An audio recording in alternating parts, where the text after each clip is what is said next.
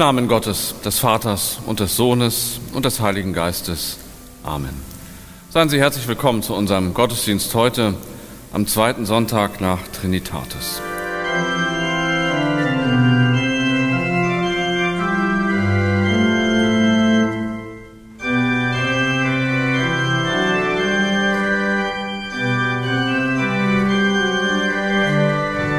Gnade sei mit uns und Friede von Gott, unserem Vater und dem Herrn Jesus Christus. Amen. Liebe Gemeinde, das Schlimmste scheint mir überstanden zu sein. Die Infektionszahlen, jedenfalls bei uns hier in Ostholstein, aber auch im ganzen Land, bewegen sich seit einiger Zeit auf relativ niedrigem Niveau. Und uns allen bringt das ein Stück dessen zurück, was wir unter Normalität verstehen. Manchmal ist sogar so eine Art Aufbruch zu spüren und Erleichterung darüber, dass man vielerorts wieder ohne Termin und Test einkaufen kann, dass die Gastronomie geöffnet hat und Veranstaltungen im Freien sogar mit größeren Besucherzahlen möglich sind. Es tut gut, wieder Menschen zu sehen, die bis in den Abend hinein in Cafés und Restaurants sitzen, um sich zu unterhalten. Vor Corona schien das alles selbstverständlich zu sein, jetzt jedoch weiß man die Freiheit erst richtig zu schätzen. Und als wäre dies noch nicht genug, hat ein Großereignis begonnen, das Millionen Menschen in seinen Bann zieht. Damit meine ich die Fußball-Europameisterschaft.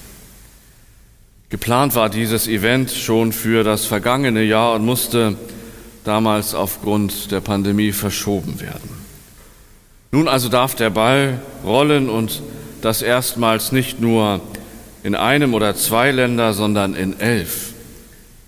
24 Mannschaften wetteifern um das um den begehrtesten Pokal des Kontinents.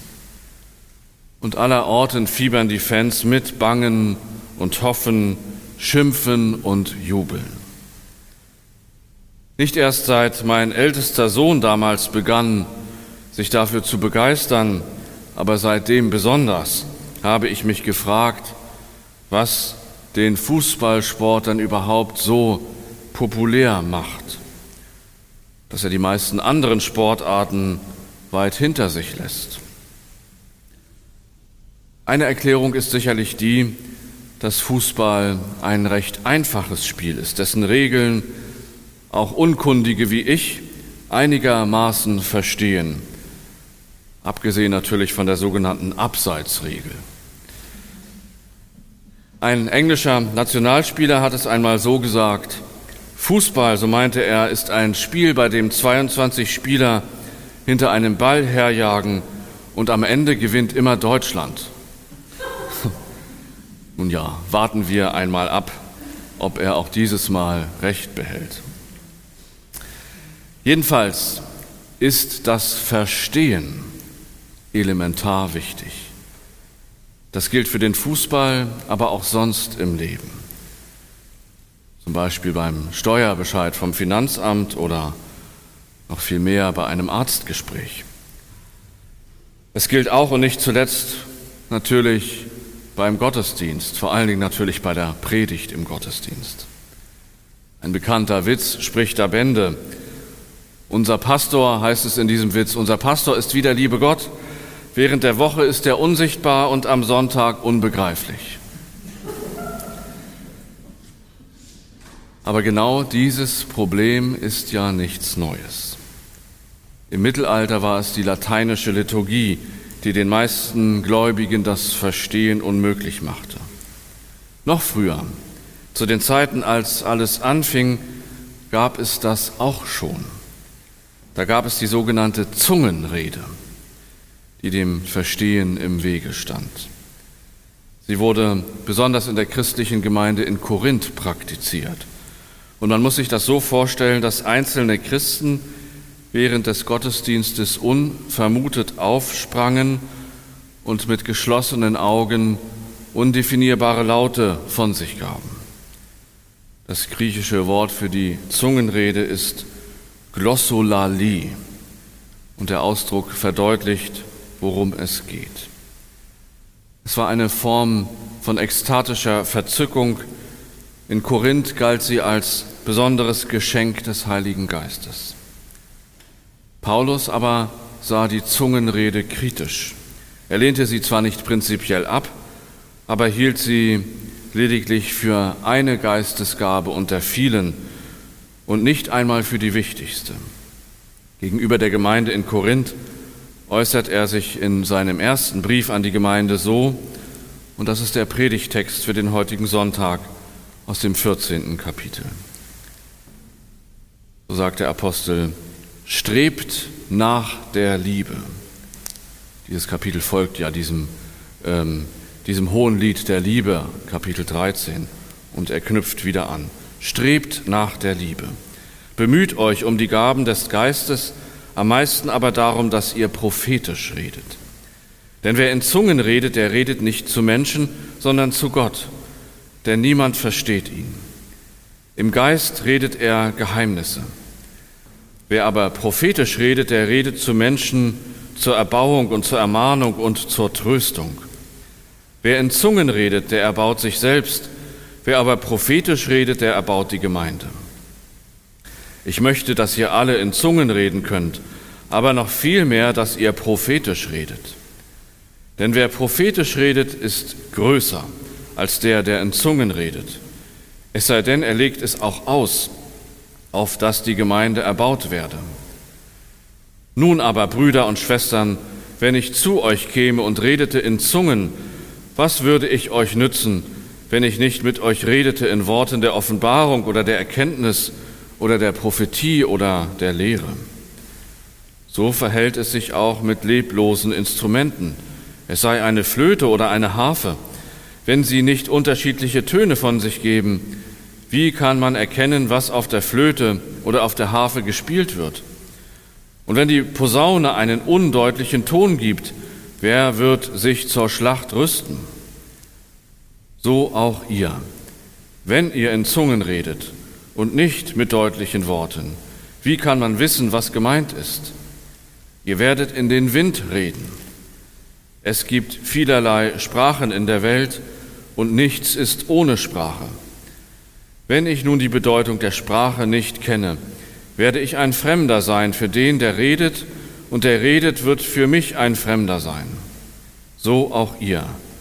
Da ihr euch bemüht um die Gaben des Geistes, so trachtet danach, dass ihr sie im Überfluss habt und so die Gemeinde erbaut. Der Herr segne an uns sein Wort. Amen.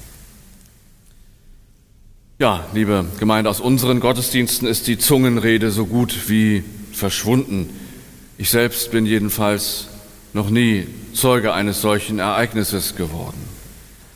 Praktiziert wird sie allerdings, so hörte ich innerhalb der Pfingstbewegung und in besonders charismatisch geprägten Kreisen, gar nicht unbedingt vielleicht hier in Europa, aber in Asien, auch in Amerika. Dennoch ist die Empfehlung des Paulus für uns nach wie vor von Interesse. Er vergleicht die Zungenrede mit der prophetischen Rede und stuft diese prophetische Rede höher ein. Unter prophetischer Rede versteht der Apostel eine Rede, die Kopf und Herz der Hörenden erreicht, die ermutigen, ermahnen und trösten kann. Eine Rede, geistreich und überzeugend, ganz nach dem großen Vorbild der Propheten Israels, von Jesaja bis Amos, von Zacharia bis zu Johannes dem Täufer.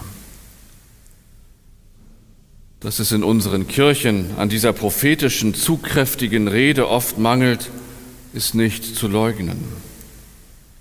Ein Grund dafür ist zweifellos das schon etwas antiquiert anmutende Vokabular mit solchen Begriffen wie Sünde und Gnade, Rechtfertigung und Erlösung.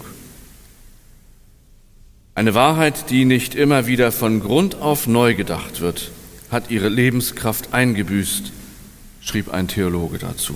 Und weiter, Das Gefäß, das sie enthält, also die Sprache, die Bild- und Begriffswelt verstaubt, verrostet, zerbröckelt, so sagt er. Damit hat er zweifellos recht. Das Evangelium muss immer wieder neu in den Alltag der Menschen übersetzt werden, damit es bei ihnen ankommt. Aber es ist natürlich leichter gesagt als getan.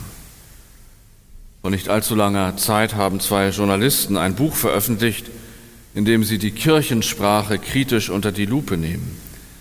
Das Buch trägt den etwas provokanten Titel Phrase unser. Eine Phrase, eine Aussage ohne Inhalt, ohne echte Substanz. Die Autoren beklagen, dass in Kirchen allzu oft Phrasen gedroschen werden. Und sie führen das darauf zurück, dass die Kirchen gegenwärtig eine tiefe Glaubens- und Identitätskrise durchlaufen. Man wird dem schwerlich widersprechen können, zumal dann nicht, wenn man sich eine schonungslose Feststellung wie die von Kardinal Marx vor Augen hält, der zufolge seine katholische Kirche mittlerweile an einem so wörtlich toten Punkt angelangt sei. Für die evangelische Kirche würde ich das nicht so drastisch formulieren, aber die Problematik, die im Hintergrund steht, betrifft ja auch uns. Für mich ist das gerade jetzt besonders spürbar, wo wir ja mit unserer Gottesdienstordnung sehr viel flexibler geworden sind in der Pandemie. Und ich muss sagen, es fühlt sich für mich nicht richtig an, einfach wieder so weiterzumachen wie vorher. Ich möchte gerne dabei bleiben, sich auf Wesentliches zu beschränken, dafür neue, gute Formen zu finden, die sich eben nicht verstaubt, verrostet, bröckelig und langatmig anfühlen, ist die Herausforderung, gerade jetzt. Was also tun, frage ich. Was tun, damit das Evangelium wieder neu gehört und verstanden wird? Der Brief des Apostels Paulus ist ein Hinweis. Er enthält einen ganz wichtigen Hinweis.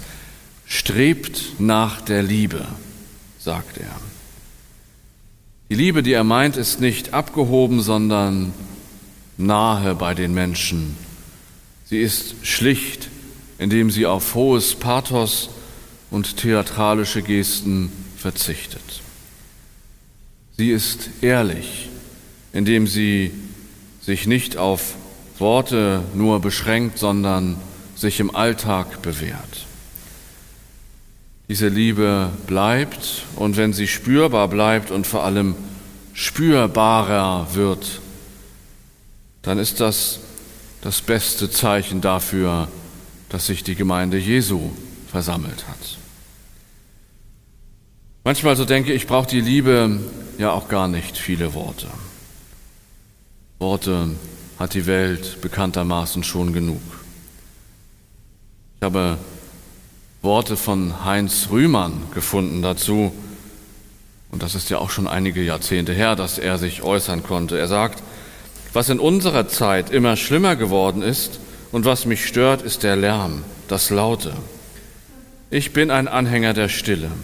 Ich finde, Stille ist etwas Wunderbares.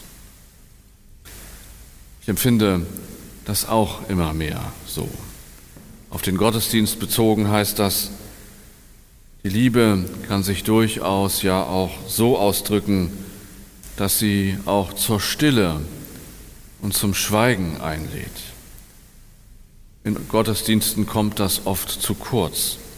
Ständig wird gesprochen, ständig geschieht etwas, eins nach dem anderen, und manchmal kommt damit das Wesentliche vielleicht gar nicht zum Zug. Da braucht es Ruhepole. Strebt nach der Liebe, sagt Paulus. Diesen Satz möchte ich mir merken und in die neue Woche mitnehmen und auch dahin, wenn wir neu nachdenken über das, was wir tun. Denn die Liebe ist eine Sprache, die auf dieser Welt jeder versteht. Da bin ich mir ganz sicher. Und der Friede Gottes, der höher ist als alle Vernunft, bewahre unsere Herzen und Sinne in Christus Jesus. Amen.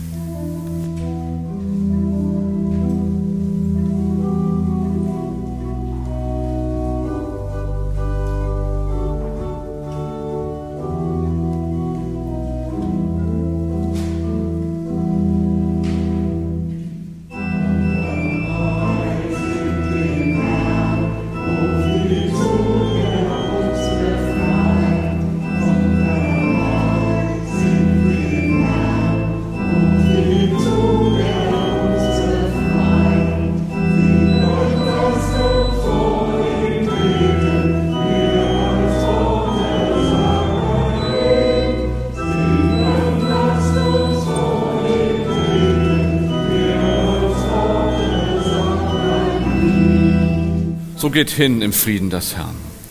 Der Herr segne euch und behüte euch. Der Herr lasse leuchten sein Angesicht über euch und sei euch gnädig. Der Herr erhebe sein Angesicht auf euch und gebe euch Frieden. Amen.